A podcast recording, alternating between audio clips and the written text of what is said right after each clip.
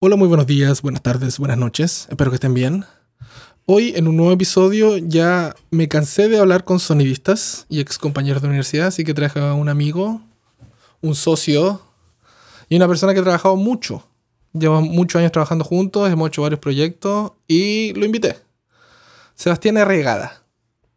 ¿Cómo estás? ¿Qué tal? ¿Qué tal? ¿Qué tal? Bien, ¿y tú? Bien, aquí estamos. Todo bien. Bueno, para la gente que no conozca a Sebastián, Sebastián es un... ¿Quién soy? ¿Quién soy? ¿Quién soy? ¿Quién es? ¿Quién es? Mira, eres un comunicador audiovisual, eh, editor, director y... ¿Qué era? Documentalista. Sí. Sí, le chunté Eso- todo. y es- actualmente parece que profesor, educador. Sí, ¿Viste? Sí sé quién educador. eres. Sé quién eres. Bien, bien, bien.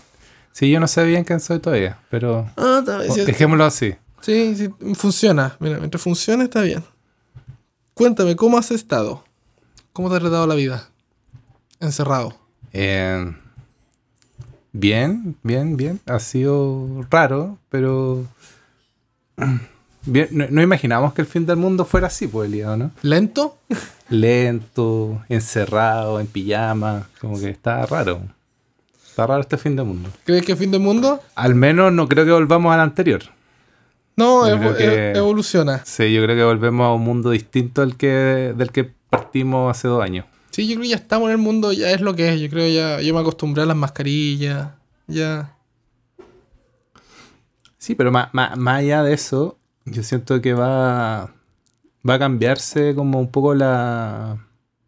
Bueno, muchos trabajos van a cambiar, creo que el, el teletrabajo se queda, creo que clases online van a, van a quedarse dando, no todas, pero van a quedarse hartas ideas como de las clases online en, el, en las universidades. Es que les Y- conviene a todo. O sea, les conviene a todo excepto a, la- a- a lo, creo yo. O sea, el teletrabajo encuentro que es buenísimo para el empresario, para todo el mundo. Excepto para el empleado. Creo yo que no, no trabajan más. Como que es difícil Bueno. cortar, dejar de trabajar cuando tu oficina está en la casa. ¿Nos ponemos, nos ponemos densos o no nos No, ponemos no, densos? o sea, no, no, no, no, que más rato quiero ponerme denso. Ahora no, ahora quiero, Ah, saber, quiero, quiero saber cosas. Tú partiste como comunicador audiovisual estudiando en el sur, porque tú no eres de Santiago. De Santiago sí. Chile, sino que eres de Temuco. ¿Naciste en Temuco? ¿Te criaste en Temuco? ¿Todo en Temuco? Nació y criado ahí en el campo, Y ya. las vacas. No, pero Temuco, dentro de todo, igual es una ciudad al sur de Chile que eh, eh, no es tan chica. No, no había cine cuando yo era chico. no, no había cine. Ok. No. Entonces eso, O ¿por sea, qué? no, ¿Por no, qué? no porque, no porque fuera muy chica la ciudad, sino porque No, justo en el periodo en que yo estuve chico, Ajá. como que el cine que había cerró y no había mall. Entonces, si no hay mall en Chile, no hay cine. Mm. Eh, no- como en los 90, ¿cachai? Que los cines murieron y llegaron los malls con cine. Entonces ahí había cine dentro del mall, pero en mi ciudad, cuando yo era chico, no, no, no hubo cine ni mall por mucho rato. Entonces, no sé, cuando tenía 14, 13 años, llegó el mall a Temuco. Por eso, entonces, si es que no tuviste, no sé, po, ese, ese, ese contacto directo con el cine, ¿por qué, siendo que habían universidades, tenías concepto de carreras que se podía estudiar en tu ciudad, ¿por qué estudiar comunicación audiovisual? Yo quedé en leyes en la católica, la católica de Temuco. ¿Ya? Todavía me lo pregunto. todavía me lo. Sí, pregunto, sí. ¿por qué me- ¿Por qué la cagué? ¿Por qué? ¿Qué qué hice? estu- No, pero yo quería estudiar pintura. Ya. Quería estudiar pintura, yo pintaba harto, dibujaba harto. No sabía qué quería en verdad. Y, mm, y mis viejos me dijeron, puta, estudia, no estudies pintura porque... ¿Quién estudia pintura? Y estudiaba una cosa entre medio, po. Y lo que pillé fue audiovisual. Entre medio no sé qué, pero entre medio. Sí, fue una cosa ni fu ni fa. Entre leyes y yo, entre leyes y pintura sale comunicación audiovisual. No, yo po- cuando ponía la postulación así como, ¿qué otras carreras con el puntaje que te queda? Y me daba para harta web, en verdad. No, demás, pues eres cabezón, pues. Pero no sé por qué. No sé bien por qué llegué a audiovisual. Pero alguna vez cuando chico tuviste alguna relación típico de, los de los no, cuando uno es pendejo se relaciona con cámara y crece con eso, la cámara de fotos, la cámara. No, Yo me no. acuerdo que en, en mi generación nuestros no mis papás, pero algunos papás de amigos andaban todo el día con la cámara, bueno, esa cámara culiada, esa handicam, grabando todo. Como que yo me acuerdo que habían como que ese concepto de grabar toda tu vida en una cámara High 8 o estaba presente. Sí, mira, yo, yo después pensándolo para atrás, fue como la única cámara que yo conocí cuando más chico era la de mi abuelo. Mi abuelo tenía una Handicam como High 8 y era como ese tipo de persona que grababa todo. Y de ahí lo... mm, Pero nunca me la prestó. Nunca, nunca me dejó ocuparla. Eh, y no, mis papás no tenían. Tíos, tíos más cercanos no tenían. Así que mi abuelo tenía nomás. Y mi abuelo cuando yo era chico vivía en Santiago. Y después se fue a vivir para Temuco. Entonces no lo veía siempre. Pero entonces, ¿cómo fue tu, tu, tu nivel de, de estudio? Pues llegar a estudiar una weá que no tenía idea, o no tenía, o porque sabías algo, o te fuiste a la vida a aprender en el camino. No, me gustaba el cine. O sea, veía cine, veía películas. Y dentro de lo que podía ser relacionado a lo más a lo artístico, cine podría ser algo considerado medio artístico. Y... Pero no sé por qué entré a audiovisual, porque debería haber entrado a cine en un principio. Pero igual no me arrepiento porque como que aprendí de una manera más amplia y creo que el cine, cine es un poco limitante. Ese es el asunto. ¿Cuál es la diferencia entre un cine, yo no- dentro de mi ignorancia, siendo que trabajo en la industria, cuál es la diferencia entre un cineasta y un comunicador audiovisual? Es que en cine te enseñan a ser artista. Y ahí te volví un buen súper insoportable que, que no le importa la cámara, no, no, no le importa una visión más filosófica de la vida. po. Entonces no podía hacer un video institucional. po. no podía grabar bodas. ¿Cachai? En cambio, el comunicador Eh, audiovisual sí. el, el- el comunicador audiovisual vendría a ser como este filmmaker que está como más de moda en YouTube. Que, que puede grabar una boda y no sentirse mal, ¿cachai? Y gana plata eso. Y puta, de paso vivo, porque bueno, para ser cineasta en Chile tenéis que tener papás millonarios. Ujú. Nadie vive del cine en Chile. ¿Y cómo te fue en los estudios? ¿Tú siempre fuiste ñoño para los estudios o te costó o lo sacaste al toque de una? ¿Cómo fue pasar por la universidad estudiando eso? No, siempre fui Mateo, pero en verdad creo que debería haber ocupado más tiempo en hacer. Bueno, igual hice caleta de cosas. No, no veo por dónde haber hecho más cosas, pero. Pero claro, me iba bien y trataba de hacer muchas cosas por fuera y creo que eso es lo que más. Donde más aprendí fue en esos lados. Trabajar con profesores afuera de la universidad, trabajar con. En ese tiempo como que tenía harto. Como que yo estudiaba audiovisual, pero al mismo tiempo estaba súper metido en la escuela de teatro, trabajando con los profes de teatro y, y ahí aprendí muchas más cosas yo creo que con mis profes de audiovisual. Yo creo que las carreras audiovisuales están súper mal planteadas. Pues a ti te pasó igual con sonido, ¿no? Lo podría haber hecho en tres años. Es que claro, depende de qué, qué- qué- área, es que es el asunto creo yo, como que qué área quieres hacer. Si, uno la, tuviera clara, porque mi área es súper técnica, si yo la tuviera clara que quería hacer sonido en lo que estoy haciendo ahora, yo con dos años de instrucción en los equipos y todas las cosas y conceptos, lo así, pero dentro del, del- de, de- de la, dentro de la ignorancia de uno y también del mercado, porque el- el- por lo menos en mi caso, ingeniería de sonido te toma todos los ramos, te muestra el abanico de todas las cosas que puedes hacer, ¿cachai? Una pincelada, es como el ingeniero comercial que como que trata de ser ingeniero pero no lo es, como que sabe mucho, va a orden el industrial. El comercial no existe, el ingeniero comercial no existe, señores. Eh, Chile es el único país que la tiene, de aviso. Sí. Los otros son economistas. Em, pero como que yo sé que son muchos años por lo menos en la carrera, pero a mí me sirvió para darme cuenta de quién no quería. Sí. Es una bonita forma de. Sí, pensarlo. porque si, si, si no hubiera, hubiera salido a hacer una cosa. Acá es lo mismo, acá cine te pasan por todas las cosas. po. Acá, hay- acá yo para ser sonidista, acá si hubiera nacido acá, me tendría que haber metido a la escuela de cine y pasar por todas las áreas y al final de la parte de sonido me pasan sonido directo y postproducción. ¿cachai? Y ahí me hubiera mostrado esa área de sonido. Sí, es raro. Sí, es raro. Eh, igual yo creo que no, no hay que estudiar cine. No. No, creo que haya que estudiar sonido. No, no, no. O sea, no, Después si te- de- yo sinceramente si te gusta una cosa, de una u otra manera vaya a llegar a hacerlo. No, yo soy más de la idea de que podéis hacer lo que queráis, pero mm, yo creo que hay una hay una estructura que hay que tratar de como construirse que te lo permita. Y puta, si tenéis unos viejos con lucas, como que es mucho más fácil, obviamente vaya a ser mucho más fácil, va a llegar mucho más rápido a ser cineasta. Y eso es lo triste de, de, de acá, pues como que, eh, no sé, los- la gente que está como en el medio y que trabaja en- y que gana plata haciendo cine son los publicistas o los que trabajan como en productores que hacen publicidad y no sé, no conozco re pocos creativos, no, no, no sé si conozco algún creativo de publicidad, ponte tú que haya llegado al puesto por mérito. Yo encuentro que está, es, es lo que es y uno tiene que, que reír el ambiente con, ah, como es. O sea, yo creo que nadar contra la corriente es como te- al final te vaya a cansar.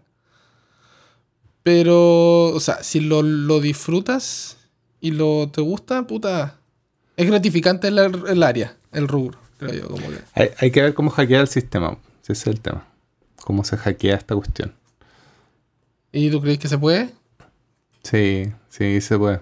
Bacán. O sea, yo ahora estoy viviendo de hacer cine y de ser profe, pues como que si me lo planteé cuando, cuando salí de la universidad, cuando salí de la universidad estaba súper cagado pensando que esta weá no servía para nada, ¿Qué fue el error más grande de la vida? Que fue el error más ran- grande de la vida. Pero vaya encontrando, o sea, si, si le ponís como constancia y no esperáis como que todo te resulta al tiro, lo, lo, lo así. Mm. Y eso fue, eso fue, eso es lo interesante, porque tú terminaste la carrera y decidiste irte de Temuco, irte a vivir a Santiago de una, o fue un proceso que trataste de trabajar en, San- en- en Temuco, trataste de hacer algunas cosas y después decidiste, ¿sabes qué? Mejor me voy a Santiago porque está, la industria está más grande allá, alguna cosa. ¿Cómo fue ese proceso? No, me, me fui de Temuco, di el examen de grado Ajá. y el otro día tenía los pasajes comprados para venirme a Santiago. De una, ¿y por qué? Ah, sí. No, porque Cero fue fe, como... Cero fe a Temuco. Y te cero lo dio fue a. Temuco. Sí, cero fue a Temuco y. Y nada, porque que- quería. No sé, igual era como una forma de, de escapar nomás, como de. Hay- algo que tiene como ser inmigrante que, que te debe pasar allá también, que te atreví a hacer cosas que no, te, no así si estás en la comodidad de tu casa. Sí, pues salir de la zona de confort es, es cuesta. Entonces, pero fue inconsciente, esto lo, lo- lo pienso ahora. Entonces me vine a Santiago con nada de plata, con un par de pegas que me había hecho y me vine a Santiago y me quedé en la casa de un amigo que, de teatro que estaba viviendo acá. Y me puse a, buscar y a probar cosas. Y en que no tenía plata y que cada vez como que llegar a fin de mes, o sea, llegar al fin de mes con la poca plata que tenía se volvía súper difícil te, te po, y, te ponía a hacer weas que no, no habrías hecho en la comodidad de tu casa si hubierais tenido, no hubierais tenido que pagar arriendo. Pero igual fue buena, pues, porque mm, puta, de haber sufrido dos años, pero pero ahora estoy Aprendís, pues, weón. bastante bien, pues. Uno aprende esas weas, como que. Y no se te olvidan, y, y crecí. Y te la red de contactos, que es lo más difícil de tener, creo yo, en esta área. Contactos como que, que te conozcan. Claro, sí, esa, esa es la cuestión. Porque ta- ¿Cómo entrar? tam- también Ch- Chile, o sea, en Santiago, a mí me pasó de que me presentaron gente y lo primero que me preguntaban era ¿dónde estudiaste en el colegio? Y yo, oye, weón, no me acuerdo ni el nombre donde estudié en el colegio. weón. Tengo, no sé, 25 años, ya salí hace 7 años del colegio. Ah, pero uno era- dice ahí, acá, uno dice, soy de Temuco, y fin de la conversación. Ya no te preguntan del colegio, ni de Juanito, ni Pedrito. Tú Sí. decías, soy de Coyhaique. Ah, ya, se acaba. Sí, pero ahí, se te, ahí te ponen una muralla de que no hay más contactos, ¿cachai? Que en vez de que eras, hay que estudiar en el verbo divino. Era una weá de que andáis tocando puertas, quería armar un proyecto y no, no te sirve porque no estás en, la, en los mismos redes de contacto que otra persona y cuesta un poco más. Sí. Eh, eh, es, es raro eso, cómo, cómo te llegó como personaje del sur a quitarle los trabajos al, a los Pero más que quitar, nosotros cuando empezamos a trabajar juntos, empezamos a crear trabajo. Ah, no, sí. Pero ese, eso, eso sí, cuando nosotros empezamos a trabajar juntos, ¿cuánto tiempo llevas en Santiago tú? Debe ser cuatro años, no, tres años. Ah, ya llevas igual un, un tiempo. Sí. Sea, pero ya, ya estáis viviendo de, de hacer, hacer de, del audiovisual o estáis haciendo de un montón de cosas. No, está- estaba haciendo un montón de cosas, pero estaba haciendo cosas relacionadas al cine. pues, como que me había vuelto, por sobrevivencia, me había vuelto montajista lo cual es muy lucrativo al principio, o sea, como para estabilizarse, porque en publicidad, por ejemplo, se necesita un huevón montando todos los días, ¿cachai? Ojalá todas las horas del día, porque los comerciales los graban y los, ed- los tienen que editar y sacarlo en la noche, ¿cachai? Como que la velocidad con que se hace esa pega es tremenda y Y el siempre estrés. están, y siempre están faltos de montajistas. Y, y yo caí ahí porque estaba, me puse a trabajar con, fui como una pega chica de una mina X, y esta mina X que trabajaba como montajista, me dijo, oye, hay un director que está buscando un montajista para editar una película, y este, este director era Alberto Fuguet, que el que sigo trabajando y monté una película y, y con ese monté una película, fui como a distintas productoras a decir, oye, yo monté una película, ¿tienen pega? Y sí, tenían pega. Bacán. Como que Se acabó. ni un currículum, ni un, No, pues claro. ni un reel. Yo creo que si dijeron ya montaste una película, podéis montar un comercial de 30 segundos. Pues bueno, es... Sí, po. Sí. Y, y así empecé a trabajar en productoras más o menos grandes. Eh, hasta que me cansé. Y en ese periodo nos conocimos. Bueno, sí, pues con Sebastián nos conocimos y empezamos a trabajar. Bueno, no sé si lo he dicho, pero en Chile teníamos una productora con dos socios más que se llama, que se llama Rec Móvil, pero era solamente sonido en un comienzo. Y yo quería hacer una parte de audiovisual como a los, no sé, al año y medio, al, al año y medio de haber creado la empresa. Y le, le dije a los chiquillos y me dijeron, ya, no hay problema, pero tú eres el único que tiene que estar a cargo de esa cosa porque nadie más le, le llamaba la atención en ese tiempo y no tenía más ayuda, porque Gabriel y Javier ya estaban trabajando en, son- en- ya, ya estaban con todo ocupado. Estaban trabajando en música. Estaban trabajando ya- en que era- música, que ya que era otro, cine. y era otro mundo, ya estaban tratando de ganar, de ganar las lucas para mantener todo lo que. Todo, para mantenernos. ya era complicado, dije, ya no hay problema. Y tú conociste a Javier de otra, de, de otro lado, antes que yo te conociera a ti. Lo que pasa es que yo conocí a Javier cuando él estaba en Joven Abuelo. Que era una banda que tenía de post-rock. Y, y necesitaban a alguien para hacer las visuales. Y yo, como estaba en cualquier cosa audiovisual, obvio, pues, puedo hacer visuales, sí. Así que de ahí conocí a Javier. Bueno, y ahí Javier me, me mencionó a Sebastián y me dijo, oye, tengo una persona que hace audiovisuales, ¿quieres juntarte con él y el asunto? Y dije, ya, no hay problema. Y ahí empezamos a conversar y empezamos a trabajar juntos en la empresa para tratar de generar proyectos, más que como que nunca fue, nunca hablamos tanto de, de, de, de- de hacer comerciales, ni, ni, ni, ni de seguir la rutina, la típica rutina de lo que tú dices del audiovisual, creo yo, que eso fue más relajante, como que nunca empezamos a armar más proyectos. Sí, pues yo igual siempre pensé, me pensé como armando proyectos. eh, sin patrón, pues, sin patrón. Claro, es el sueño del todos quieren ser su propio jefe y el asunto, pero puta cuesta. No, es peludo. Yo creo que es más difícil. Igual creo que, y sufrir más porque también te proyectáis, pues, ¿cachai? Y empezáis a proyectar y cachai que no alcanza, pues. Entonces, No, sí, sí pasa. Pero al final tiene que dejarlo llevar, creo yo, cuando sí, tiene que entender las cosas que a veces resultan y otras no, y chao, no. Como que no tomársela a la personal. claro. Y probar, pues, ir probando cosas. Creo que eso es lo... lo nadie... En, en este mundo de la- del, del crear proyectos, igual te das cuenta que nada, nada es como un golpe de suerte. Y, y todo tiene que ver con las veces que lo intentáis nomás.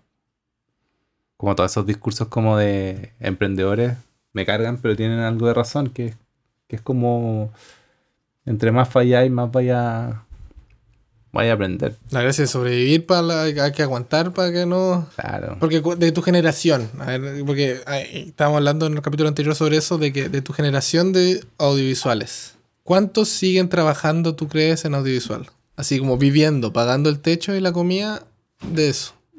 Yo solo mantengo contacto con dos compañeros ¿Ya? que no, no, no son como amigos así cercanos, pero mantengo contacto con tres. Tres de 17, deben ser 18. Ujú. No eran 20, eran menos. Y yo sé que ellos, esos dos están haciendo cosas relacionadas con audiovisual. Y si nos vamos a cine, como relacionado a cine, solo uno. Es duro, No, porque es- aguantar, súper aguantar poco. todo con, con el tiempo, o sea. Porque claro, pues hay gente que tiene más responsabilidades, que la vida funciona de unas maneras y es totalmente comprensible que cambien la weá, porque les cuesta. No es que sea tan. No, no sé- no sé si es difícil la palabra. Esa es la weá. No sé. No sé cómo ponerlo el asunto de que no, es que cuesta tanto y la weá. Tampoco quiero ponerme llorón en, la- en el asunto, si no es. Pero es difícil. La realidad. Cacho- no sé. No, es que yo cacho que tiene que ver una weá como con la capacidad de frustración que tenís. Como. Como tú anduviste en skate, po. Tú entonces cachaste cuántas veces había que hacer un. saltar para hacer un ollie, po. Y yo creo que eso es la weá. Como. cuántas veces. cuántas veces estás dispuesto a intentarlo para que no. para que no te resulte. O te resulte. Mm.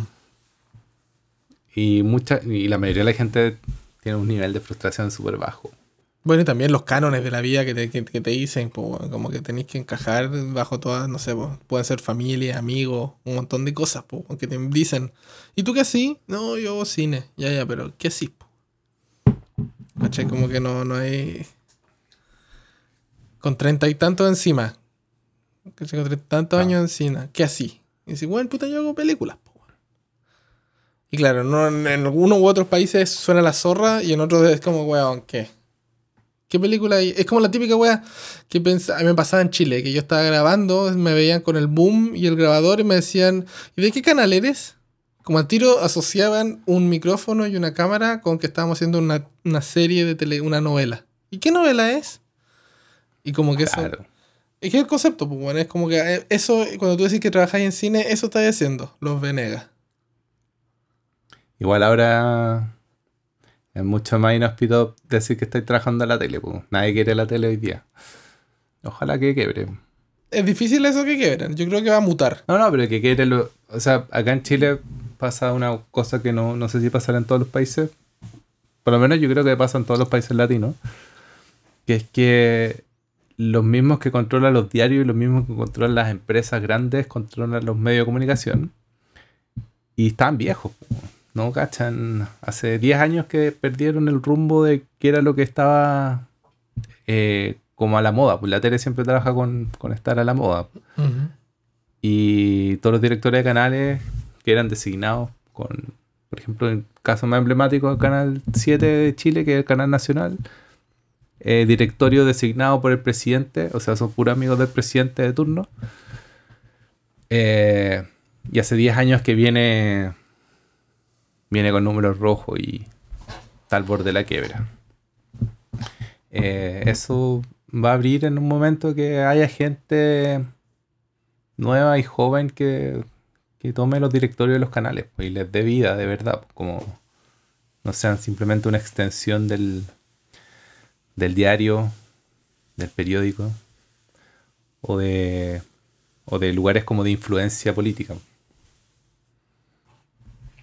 Yo en verdad aquí me declaro ignorante de eso. No sé si pasa eso acá, porque en verdad yo ahora soy muy de que no tengo tele, tengo una televisión, pero es, es como Smart TV y tengo la, las apps, la, la- los programas Netflix, Amazon, Disney. ¿Cachai? Como que veo lo que quiero ver y la mayoría de mi mundo hace eso, como que no ve noticias, no, no, no prende el canal y ve las noticias y no sé si eso es malo o bueno. Tal vez es lo que es nomás. Como que yo veo lo que quiero ver y veo, veo mi mundo. Como que me pasó con el coronavirus, que me cansé. Hace como cinco meses me cansé de ver tantas cosas. Claro que está bien informarse de repente, como hacerse un update de, no sé, cada dos meses o, o toda la semana. Por lo menos leer el diario y decir qué está pasando. Pero los canales están ganando, tan, están lucrando tanto con ese tema ya hace un año, le están dando todos los días a eso. Y no están tomando Mm. atención a algunas otras cosas, que prefiero ver las otras cosas por fuera. Online es todo lo que... Yo me informo de lo que quiero informarme. No, va a ser distinto nomás. Yo creo que eh, se viene un reordenamiento de... O sea, piensa tú que se invadió el Capitolio hace un par de meses Hoy sí que Por un- esa, por- weón. por un llamado en, en internet, ¿cachai? No por la tele, ni por un político lo haya dicho, sino Se pusieron de acuerdo, un grupo, un grupo se puso de acuerdo y dijo, juntémonos allá. Y los de- No, pero los dejaron pasar. Es imposible que entren al Capitolio. Pero la, la cosa es como, como que antes la- los medios de comunicación eran manejados por el poder de alguna otra forma, ¿cachai? No directamente, pero sí eran controlados por ellos. Y hoy día, como los medios de comunicación no tienen ninguna influencia en la población, eh, como que perdió un poco el rumbo de, de ese poder y se, se dispersó como en la gente común y corriente que tiene un, no sé, que tiene un micrófono y hace un podcast, o que tiene una cámara web y hace un, un streaming. Está re interesante este fenómeno. Sí, el concepto de que. Pero ahí entra de nuevo. ¿Qué validez le das tú a un. No sé. Es que es duro, no sé. Es complejo la wea porque también hay weones que buscan el solo los likes y los clics y los, las suscripciones y todas esas cosas haciendo cosas que no debería. No aportan tanto. Como. Como este la tele, como la tele, decís tú. No, no, no, no como la tele, si no estoy poniendo la tele, sino que estoy poniendo el, el asunto donde el ojo donde la gente también está mirando ahora, ¿cachai? No, pero la tele igual antes era eso, pues, para tener rating hacía cosas que da lo mismo que fuera, pero Vale, totalmente, pero eh, al que al final, eso es lo que te estoy diciendo, que al final no cambia, muta. Y la tele, porque la gente que está haciendo, la gente que está haciendo las cosas ahora, online y lo que sea, tiene de referencia lo que vio durante toda su vida, que fue televisión. No es que, no es que estén inventando la rueda, ¿cachai? No, pero los cabros chicos no vieron tele, po. Los que son ahora, no sé, ponte tú en hace dos o tres semanas se rompió el récord de streaming de un videojuego que fue como un millón de personas jugando, que era eh, Fire. eh, no me acuerdo, como Fear Fire, algo Free así. como- Fire. Con fuego. Free algo. Fire, ya. Y, y eh, se, rompe, se rompe un récord de, de personas viendo jugar a una persona, como de, de- de viendo jugar un torneo. Un millón de personas en línea viendo cómo se juega un torneo. Y, y a final de como el año nuevo, ponte tú en España, Hay un, tú lo debes cachar, pues este streamer de Twitch bien famoso español hizo un especial de final de año que, que en la televisión española, por ejemplo, se, se- se hacía siempre con puros youtubers famosos. Se hizo en Twitch y, y, eh, ganó, le ganó como en rating a la tele, ¿cachai? En España. O sea, los niños de hoy día no ven tele, ven Twitch o ven Discord o ven alguna otra cosa. Y, y de ahí se va a empezar a crear una nueva como forma de hacer cosas que no tienen nada que ver con la que nosotros vimos cuando chicos y, y se va a terminar comiendo la tele. No, sí, yo creo sinceramente creo que ya se la comió. Ya no, no, o sea, lo ves en Twitch, que hay gente viendo a alguien, son 100.000 personas viendo esa cosa. O alguien muy conocido. 100.000 personas viéndolo y comentando. Yo creo que el concepto de la tele, lo que le falta, o lo que nunca tuvo en verdad, es ese concepto de comunidad. Que yo Claro. estoy participando, ¿cachai? Yo puedo hablar con alguien de esos 100.000 personas y comento en un chat. O si me hago suscriptor de una cosa, o lo sigo, no sé. Dependiendo de las reglas del canal. Cambió todo eso que formó una comunidad. La gente. Lo mismo que tú dices del Discord. Que yo el Discord, hablando con un amigo el otro día. El Discord, ¿sabes lo que es el Discord? Es nuestro IRC. Es un foro, sí. Es nuestro IRC que, te, que, que evolucionado y todo el asunto, pero es como que tú formas un grupo, un servidor, dentro de, de ese servidor se forman canales y tú compartes información, fotos o hablas con gente. Sí. Y ese, ese concepto de comunidad, la gente se involucra y se forma parte del asunto. Y esa weá, Bueno, los que- la tele nunca lo va a tener. Los que programaron esos programas, eh, ¿cachai? Que crearon una nueva forma de interacción y, y, y, y- los que hoy día están usando esos programas van a crear quizás otras formas de tele que nosotros no estamos ni imaginándolas, ¿cachai? Mm. O- como de consumo audiovisual. Igual yo creo que hoy día se hizo más importante que nunca ser audiovisual. O sea, probablemente mis compañeros no van a, no van a tener pega en esta nueva ola de que se necesitan imágenes, pero probablemente los cabros que estén ahora estudiando van a van a dominar el mundo mañana con las imágenes. Si hoy día todo se hace en imágenes y sonido. Todo tiene cámara. Es una hueá impresionante que ahora el celular es lo único que necesitas. Ya como tú teniendo un celular, que todos los celulares tienen cámara, tiene una cámara decente más o menos. Todos. Sí, todo. Tenés que tener la creatividad. Yo creo que se volvió a antes. ¿Cachai? Como lo que se hacía antes. Antes tú tenías una cámara de mierda y grababas lo que podías y con lo que tenías, ¿cachai? Y ahí tú improvisabas. Porque hubo un tiempo que, no sé, tenías que tener la cámara con no sé cuántos lentes, el asunto, como que había muchos peros y trabas que lo hacía muy, no sé, el área, no Y- sé, y- el rubro pequeño. no todo el mundo yo creo que- acceso. No, pues no, había, habían tres canales, ¿cachai? Y si no, no, habían cinco canales. Si no entraban en esos cinco canales, no, no participáis de algo grande, ¿cachai? Si no erais productor, o no generáis contenido para el canal, o no participáis con publicidad para un canal, estáis fuera, ¿cachai? Y, y esos cupos eran súper limitados. Hoy día, o- yo tuve, tengo alumnos, o el año pasado tuve alumnos que hacían streaming. Y probablemente sabían mucho más que nosotros los profes cómo hacer clases online. Y, mm, y esos van a salir mucho más preparados para el futuro que nosotros tratando de enseñar cosas del pasado, ¿cachai? Como muy raro. Sí, es complejo. Yo creo que la teoría siempre es es la misma, pero cómo la aplicáis el conocimiento. El conocimiento es el mismo. Pero tenéis que adecuar esos conocimientos a lo, que, a lo de ahora, ¿cachai? Que ahora tú puedes hacer lo que queráis con el celular. Si tu celular es compatible con las cosas que querías hacer, puta. Y ahora que, no sé, que ahora el...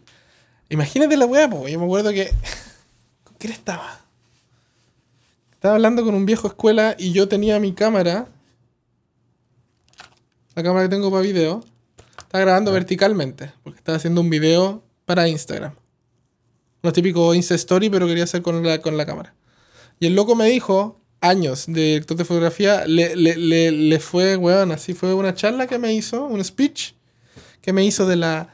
No, pues, no podéis grabar de 9, a 6 9 a 16 porque el ojo humano ve 16 a 9. Y así tiene que ser, ¿cachai? Tú veis horizontal. Dije, weón, tú estás pegado todo el día en el celular tu vida es ya, asúmelo, es 9 a 16. Y es lo que es. Es un contenido distinto, funciona a distintas reglas. Tal vez la composición te cambie la imagen. No sé, dentro de mi mundo yo no cacho mucho. Pero es lo que es ahora. Y es como todo el mundo graba. Bueno, yo he grabado comerciales con las mejores cámaras que hay en el mercado. Y de repente es como ya, grabamos el comercial normal, pero es, bueno, comercial, la parte de Instagram. Y el, y el, y el director de fotografía dice, ya no hay problema agarra la cámara, la da vuelta y empezamos a grabar así. Y listo. Y, y es otro formato, otra cosa, pero ¿qué es lo de ahora? No sé qué será mañana, pero. ¿Qué, qué Eh, opináis de sí, eso? pues, lo- lo- lo- los dispositivos, la, la tecnología modifica la cultura, pues. O sea, lo sabemos porque, no sé, alguien inventó la rueda, ¿cachai?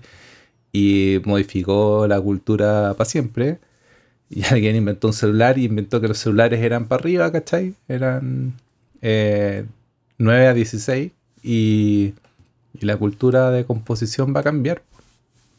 De hecho, incluso eh, estudiantes a veces ni siquiera se lo preguntan si, si hay que grabar 16 a 9 o 9 a 16. Obvio que 9 a 16, pues si es para Para el celular. por internet. Sí, pues, obvio. Entonces, la, toda la cultura de la composición. Yo el otro día estaba, estaba leyendo un libro y salió una hueá muy interesante que era eh, la pérdida del horizonte. Eh, con todo lo que está pasando, eh, los horizontes se vuelven inciertos, pues el futuro está incierto, pero también el horizonte como lo conocíamos, eh, hay una historia del horizonte y, y la idea del horizonte como plano eh, parte en el 1300, ¿cachai? Después de Cristo, con unos tratados de composición que hicieron, de, de hecho lo hicieron los árabes, y, y ahí empieza como la idea de la perspectiva y el horizonte, de que hay líneas que van hacia fuga, hacia un punto, y hay una línea plana que marca el horizonte, pero lo cual es una, es una construcción social, pues el- de hecho el horizonte no es plano, es curvo. Y, Y los puntos de fuga son una, una traspasar, como codificar de alguna forma lo que, lo que vemos en 3D. ¿Cachai? Pero no, es, no es efectivamente lo que vemos, sino que es como traspasar a 2D lo que vemos en 3D. Entonces el horizonte y, y las- los puntos de fuga, que son cosas netamente de la composición, que son casi como una ley, eh, los podemos poner a discutir si cambiamos la tecnología. po. Ponte tú, hay una película entera que me encanta y la paso harto en clase que se llama Leviatán, que está hecha entera con GoPro Y, y trata como de, unos pescadores en, en alta mar. La película es súper densa como filosóficamente porque son unos tipos que hacen una investigación como, como eh, antropológica. Ellos son eh, antropólogos visuales. Lucía Caster Taylor y... Ah, se me olvidó el nombre, pero es. Son dos, dos directores. Y salen a grabar un barco y al principio graban con unas Nikon, pero todas se les caen al agua y se les rompen. Estoy hablando de ir a pescar como a, al mar adentro, así como en unos barcos grandes. Y al final terminan ocupando una GoPro. Y el asunto es que esa película suena y se ve como ninguna otra película. Y no hay horizonte en esa película. Porque con la GoPro no hay horizonte posible. po. Sobre todo si va en un barco, pues se está moviendo. Eh, y es de una de las experiencias cinematográficas como más cautivadoras que, que, que- que me, me ha impresionado mucho al verla como en grande. No la vi en el cine cine, pero la vi como en una proyección en grande. Ujú. Y ahí te das cuenta que la tecnología puede cambiar los paradigmas culturales, ¿cachai? Como, Bueno, como la línea de fuga y el horizonte. Una Y- GoPro se transforma en un dispositivo al final que cambia las perspectivas de cómo veíamos las cosas. qué brigio, cómo fue la- el asunto de la GoPro, cómo cambió en su tiempo. En el 2005 apareció la GoPro. Claro. 2005-2006, cómo, cómo dijo, weón, esta cámara puede ser contra el agua, puede ser golpe, puede grabar lo que ni una otra cámara puede hacerlo. Y todo el mundo fue súper, fue como, weón, ¿qué les pasa? O sea, la cámara no puede estar en nada, nada, los lentes, no tiene lentes, no tiene nada. Y la GoPro revolucionó el asunto de eso. Mira, estaba en el espacio, estaba en lo más profundo del mar, pues, así que... Weón, y no hay ni una cámara que pueda hacer eso y no necesitan. Y no sé. Sí, yo encuentro que evolucion- todo evoluciona. Y Es in- es interesante cómo los dispositivos cambian, eh, la van cambiando la cultura, ¿cachai? O sea, yo les hago ver esta película a los cabros y les digo, ya, pues, ¿cuál es un plano general? ¿Cuál es un primer plano? ¿Cuál es un plano de detalle en esta cámara? Aparte, como es un angular, eh, puede estar súper cerca de una cosa, pero igual es como un plano general, pero es como un plano general raro, ¿cachai? Es como un plano de detalle con un plano general al mismo tiempo. Y ahí se te van a las pailas toda la teoría del cine con respecto a los planos, por ejemplo. Porque esa teoría del cine respondía a las lentes que se ocupaban en los años 60, 50, ¿cachai? Como las lentes con focal 50, 24, 70, 105. Y ahora eso, con el cambio de tecnología Ah. se va a las pailas. No, y ahora lo mismo, los, los lentes de cine tampoco siguen esa rigurosidad, pues yo conozco aquí directores de fotografía que dicen, ya, ponme el 65. Tiene un 65 milímetros que le gusta usarlo y, la- y lo usan porque no es un 50, pero tampoco un 85. ¿Cachai? Como que juegan a ese, como que la variación ahora hay de lo que queráis. No sé, eh, yo no, no, no lo encuentro malo, como que no... Pero yo creo que sí a los puristas le debe causar como aquí en el hoyo de que un Es que, weón ¿sabes qué? tenga más visitas que, no sé. ¿Sabes qué pasa, Lía? Es que el, hoy día las generaciones están avanzando demasiado rápido. O sea, alguien de 30 años puede estar obsoleto, ¿cachai? Y no sabe, y no sabe. Y eso es lo heavy. Eh, cómo se crea música, cómo se hacen videos, te puedes quedar obsoleto Sí, a los po. 24 años, ¿cachai? si no entendiste para dónde va la cosa. Es duro eso porque yo creo que, o sea, yo como técnico en el área audiovisual no, no estoy obsoleto porque me tengo que actualizar en las cosas que hago, ¿cachai? Pero si, porque soy un técnico, pero si, si, si, soy, si, si meto mi trabajo como artista, como generar contenido, ¿cómo se llama ahora? Generadores de contenido, es brígido. Mm. Las modas cambian cada tres meses, ¿cachai? O sea, no, no podéis quedarte en una weá, tenéis que estar metido en, no sé. Es que a la medida que avanza, como, como se dice ahora en la industria de la, de la tecnología, si estamos cambiando los procesadores y los computadores cada seis meses, la evolución de contenidos que se pueden hacer es, es como un poco a la par, ¿cachai? O sea, obviamente no, no lo va a hacer Walt Disney. Walt Disney se va a demorar un rato en agarrar la tecnología, recién la está agarrando, ¿cachai? Pero, pero un cabro en Twitch se puede hacer famoso ocupando una GoPro, quizá, bueno, ahora ni siquiera sabemos qué cámara puede estar ocupando, y, y puede romperla y, nadie se ha dado cuenta hasta que la rompió, ¿cachai? Como con un formato, con una estructura que antes no se había visto. Y, y la velocidad de estos cambios es cada vez es más, es más rápida. Bueno, es lo que es nomás, po. Y la gracia está en que lo que me gusta ahora también es que yo uso Twitch. Uso harto Twitch, veo Twitch, soy participante de Twitch, estoy suscrito a varias cosas. Y me encanta vagar y meterme en weas que cinco personas lo están viendo. Y me meto ahí. Es hipnotizante. Y como que surf- hay gente rara, weón. Y, pero están ahí. Yo una vez vi un weón que estaba durmiendo siesta y tenía 15 personas viéndolo. Un weón de Corea. No, y es una cosa impresionante. decir, bueno, hay mercado para esto. Existe, la gente dice, ¿sabes que Mi tiempo se lo dedico a esta persona. Aunque sean No, dos ejemplo- minutos, ¿cachai? Sí, por ejemplo, hay un, hay un gallo que yo sigo harto en, en YouTube que se llama eh, Datum Blog, que, es de- que es como de ciencia, y él es un físico. ¿Lo cachai? No.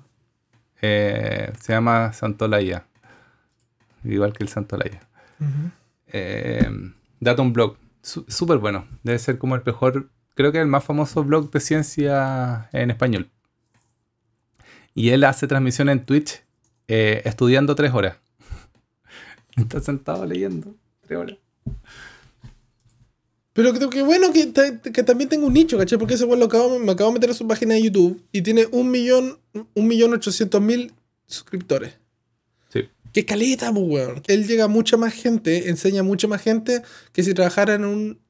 en, en 10 universidades, ¿cachai? Sí, de hecho, justo el otro día vi un profesor que, que también sigo, eh, que hace filosofía, que contaba en un video que renunció a su trabajo de filosofía. Igual es viejo, tiene como, ses- tiene como 50 y tantos, casi 60. Y va a ser, se va a dedicar 100% a hacer filosofía por YouTube. Weón. Sí, sí, o sea, yo creo que bajo, bajo la filosofía, eh, ¿qué querías? ¿Esparcir el- la palabra? ¿En No, y, que, y, a- y además que, imagínate el número, pues tú en una clase, ya, en si eres muy cabrón y tenéis como mucha fama, puedes llenar el auditorium que son 150 personas, 200 eso- personas. en un Pero eso en un una vez al mes. ¿cachai? Una vez al mes tenés que organizar una charla. No, pero, pero, pero un, un profe en una universidad grande puede hacer la clase en el auditorium y, y es como su clase con 150 personas. Y este cabro, este que te digo yo, bueno, o ese físico que te, del Datum Blog, eh, llega a un millón de personas, o 100.000 espectadores más o menos tiene, o 200.000 espectadores eh, en cada video. Y eh, el número es... Absurdo, po, pues. weón. Y Es mundial. absurdo, po. No, pero eso es lo entretenido, como que yo creo que ahora los dispositivos y la tecnología va a empezar a hacer cambios de paradigma muy veloces. Y, y- y vamos a hacer un poco como islas, ¿cachai? O sea, probablemente el profe con que trabajo de 70 años no tiene para qué meterse a Twitch, ¿cachai? Pero va a haber una comunidad en Twitch que funciona autónoma y Totalmente. como paralela a las otras comunidades. Y eso, pues. ¿Cómo, cómo, cómo, cómo tú veis que la- el trabajo en los tiempos de ahora como editor, director y documentalista afectan? Depende, depende, depende. Si no te, si no, si no, si pensáis en que queréis volver a lo anterior, estáis. Estáis- Si queréis volver a, estrenar una película en el cine, lo que te, lo que te contaba el otro día, te la cuento, co- corta. Como esto- estoy editando una película, terminando una película, y quedamos en unos par de festivales y se mandó postproducción. El postproductor de sonido empezó a trabajar en 5.1 y lo estaban apurando. Y de repente todos cachamos que estaba haciéndolo en 5.1 sin ningún fin, porque ningún festival online va, va a transmitir en 5.1. Eh, y como que todos quedamos como, chuta, ¿qué hacemos? Como, en verdad nadie le dijo, pero también como, como no te das cuenta que, vamos a, que nos vamos a estrenar en 5.1 porque no hay salas de cine quizás hasta cuándo. Entonces es una metáfora muy bonita lo que pasa. Como, ¿cómo, ¿Cómo grabáis sin grabar? ¿Cómo, cómo, cómo así cine sin salir a grabar? Estoy, estoy editando otra película con una amiga y toda la película la grabamos como. Eh, es como que la pantalla del computador, ¿cachai? Estamos, ocupando la pantalla del computador como, como película. Eh, si, lo, ponemos en simple, básicamente es un monólogo frente, a una, frente a un computador, de una profesora de cine que está como trabajando en un computador. Y, y bueno, creemos que funciona, todavía no la hemos estrenado ni nada, estamos trabajando en ello, yo, estoy editando. Es raro también, porque no he, no he, editado nada todavía, pero como que estoy editando. Y la Daniela es la directora y está, haciendo esta película con la pantalla del computador. No hemos grabado nunca fuera de nuestras casas hacer esta película. Entonces, ¿qué? ¿Tú dices que la idea está? ¿Sigue la misma? ¿El concepto de los trabajos siguen estando? Yo creo que hay que... Como que el mundo cambia rápidamente y y vamos a, va, a sufrir mucha gente que no se sepa adaptar a esos cambios. Alguien que tiene la mente muy, muy rígida, no sé, el, gallo que es foguista de lentes eh, car size de, para Harry, el foquista de lentes car size para Harry debe estar sufriendo, ¿cachai? Su trabajo es muy específico y quizás pasado mañana eh, no exista. Y mañana literalmente. ¿O no?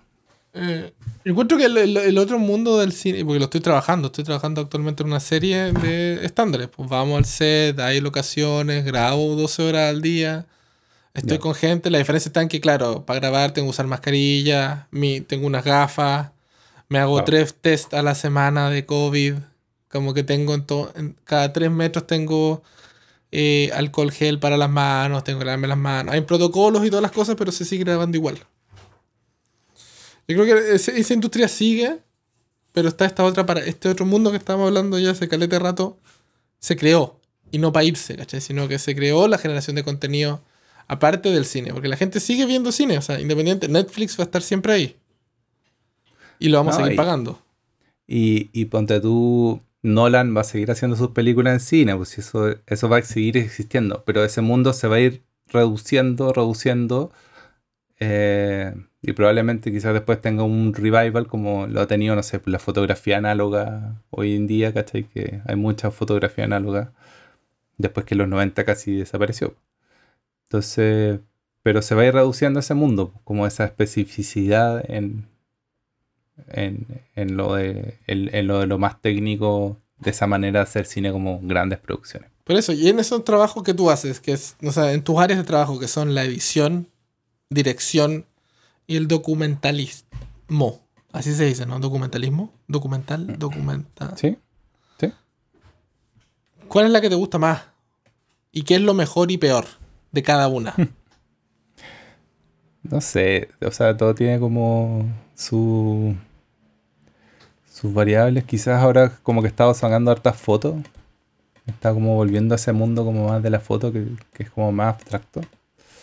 Raro decir una foto abstracta, pero pero creo que tiene ese sentido un poco menos narrativo.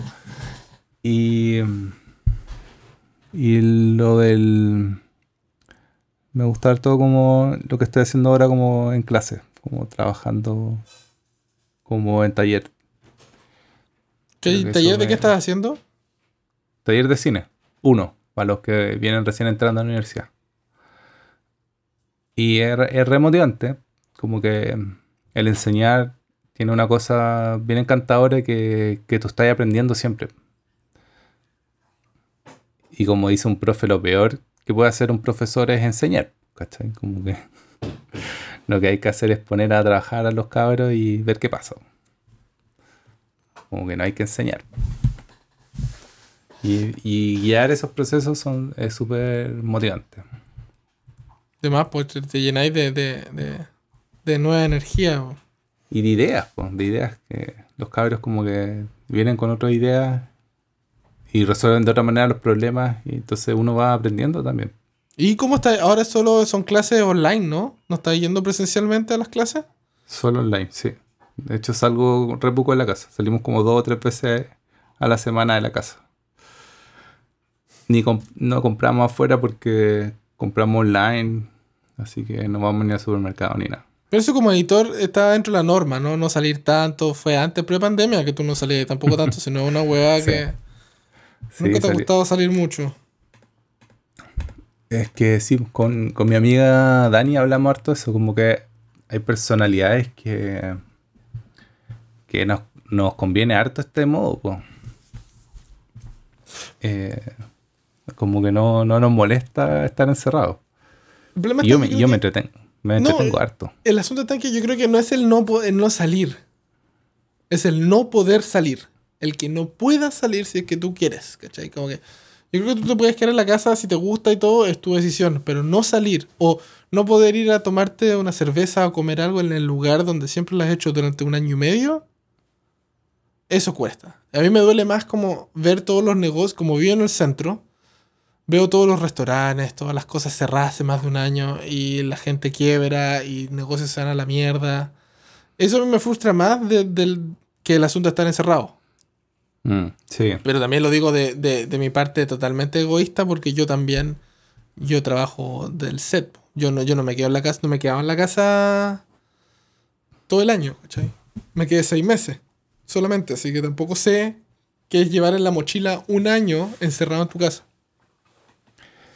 No, debe ser un rol, y Latinoamérica creo que particularmente la va a sufrir harto porque la forma de vida en las clases bajas en Latinoamérica son espeluznantes, ¿cachai? Como dos familias, tres familias, cuatro familias en una misma casa. Eh, yo creo que hay una forma de pasarlo mal que no, no, está apareciendo, que va a aparecer después en los relatos, cuando alguien escriba libros, cuando alguien haga películas sobre esa historia. No están ahora en la tele ni en las redes.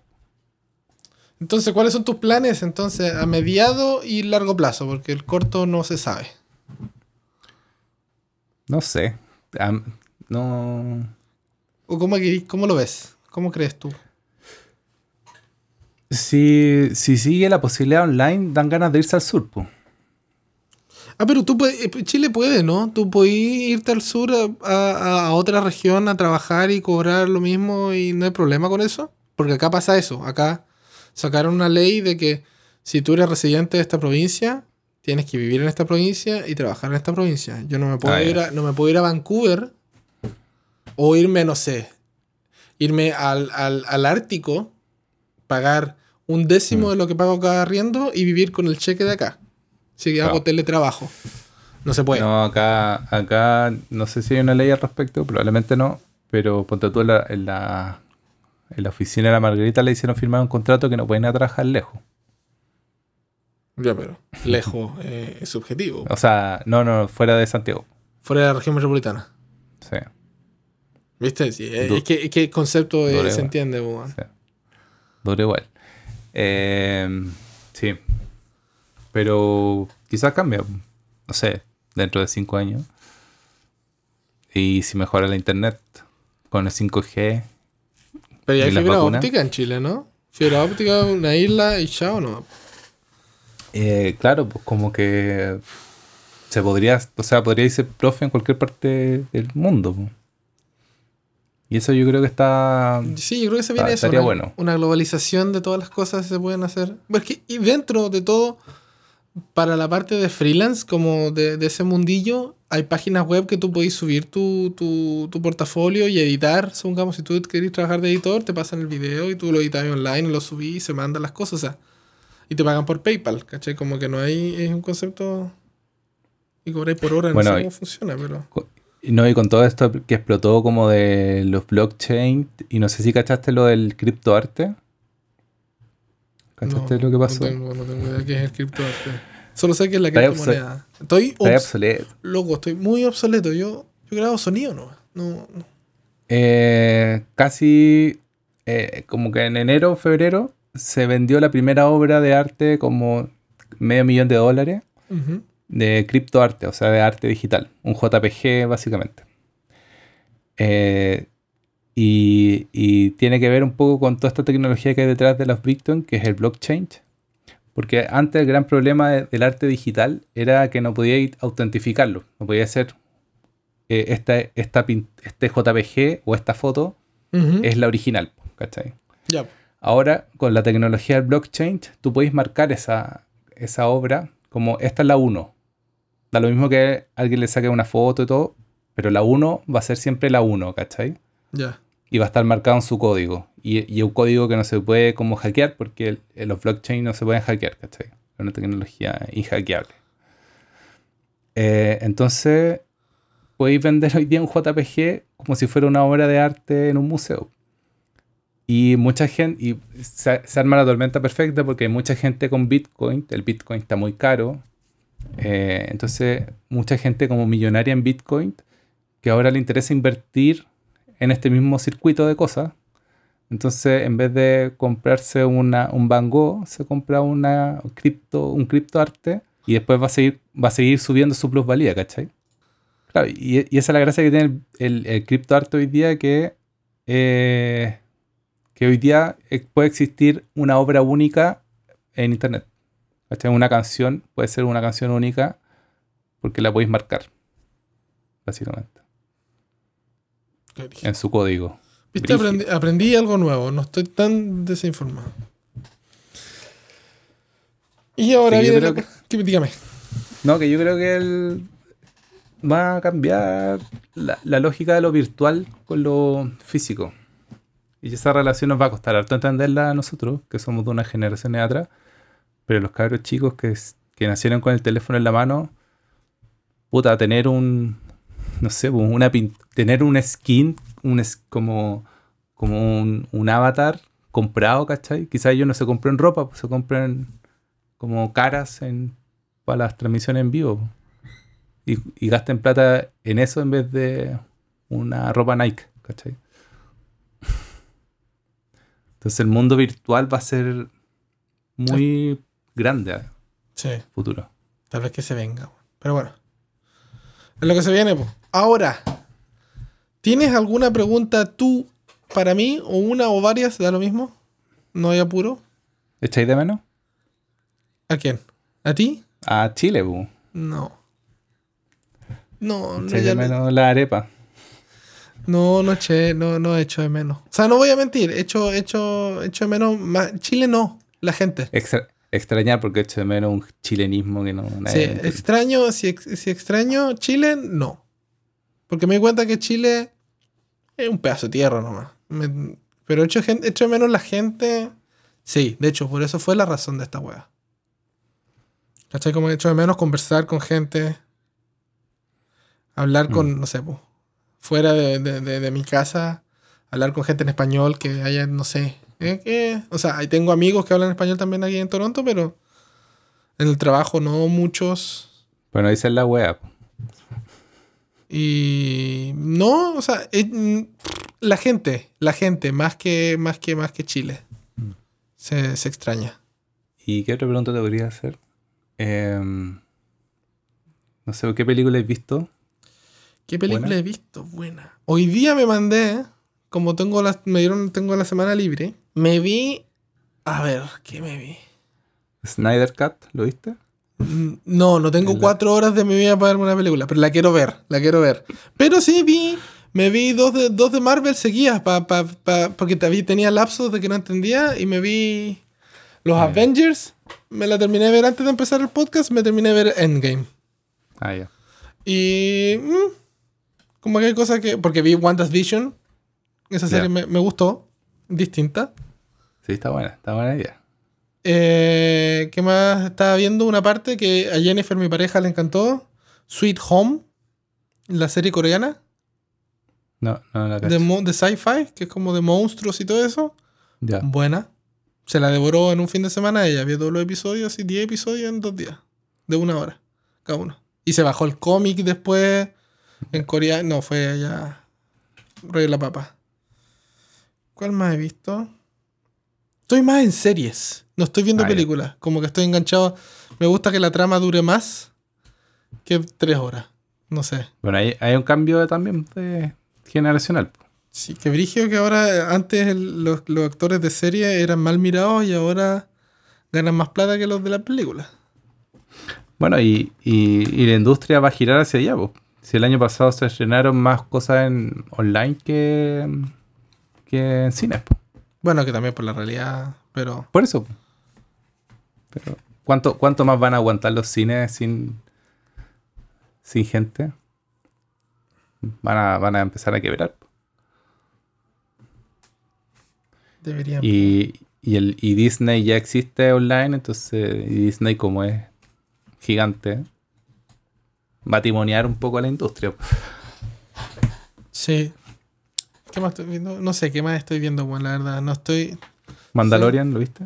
Mandalorian lo empecé a ver, vi la primera temporada, empecé a ver la segunda y la encontré muy western y muy pa' niño. Como que me pasó esa, esa cosa de que al final de cada episodio era el huevón, iba caminando en su caballo y aprendió una lección de vida, niños. Y ahora Eso sí, es, y me aburrió tanto y ya, o sea... Me han dicho No, que la- el documental, la serie documental de cómo se hizo Mandalorian es más interesante que Mandalorian. Está- están ocupando una tecnología nueva. po. La de la pantalla, Pero- la del fondo Sí. del, del weón, esa weón la encontré. Yo lo quiero ver, porque, pero me lo explicaron y weón, es increíble. Weón, es el nuevo, ¿cachai? Como El que futuro. Nada de fondo verde, nunca más fondo verde. No, por favor. Es un culo grabar un fondo verde, te lo juro, yo no sé cómo los actores, Y es horrible. la gente, cómo, cómo puede trabajar y creer que atrás tuyo hay un gorila o hay un avión explotando o, no, o está ahí en el espacio. ¿Cómo lo hacen? Encuentro que...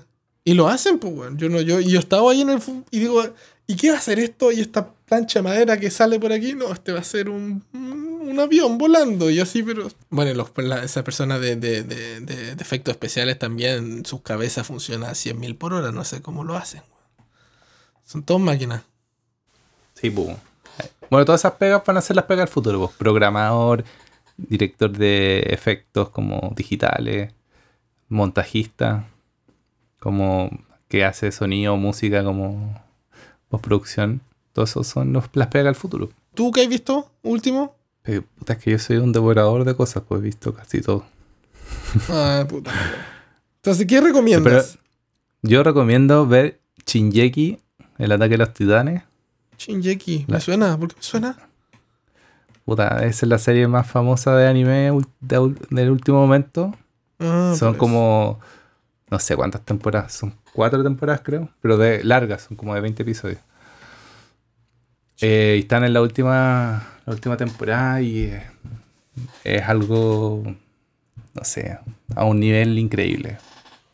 Al principio es como una historia tonta, anime, hay que darle un poco de tiempo, pero después se transforma en una reflexión filosófica sobre la sociedad humana increíble. Sí, me pasó con Sweet Home, que es la serie coreana que tiene mucho de Parasite. Lo cual me encanta, lo cual me encanta que encuentro que los coreanos no hacen mal a su. no están haciendo mal cine. como- o, No, lo estamos, o lo estamos viendo recién ahora. Gracias a esta globalización y todo el asunto. ¿Tuviste Oldboy? All Boy sí. ¿Cachai? Bueno, esa, de ahí que viene haciendo cine como coreano como súper potente. po. Perfecto, pues, algunas últimas palabras. Eh, el futuro es digital, ¿cómo no será? Se va a volver súper importante lo digital. O sea, como, como que la relación con lo digital. Como, hoy este JPG, cachen este JPG del 92. Como que va a ser una locura, pero la- los objetos, que nosotros somos súper fetichistas de objetos, van a ser digitales.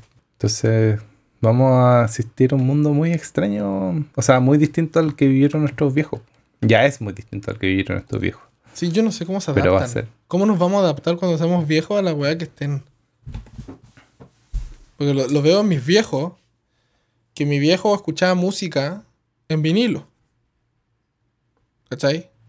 Sí, pues. Imagínate toda la evolución de que pasó y él ahora escucha música desde su cuenta de Spotify. po, weón. ¿Cachai? Como que Sí. No sé cómo. ¿Y cómo, los- cómo, cómo, cómo- ellos, cómo son? Porque si nosotros nos quejamos, oye, nosotros estamos pasados de moda y la weá. No tenemos idea, po.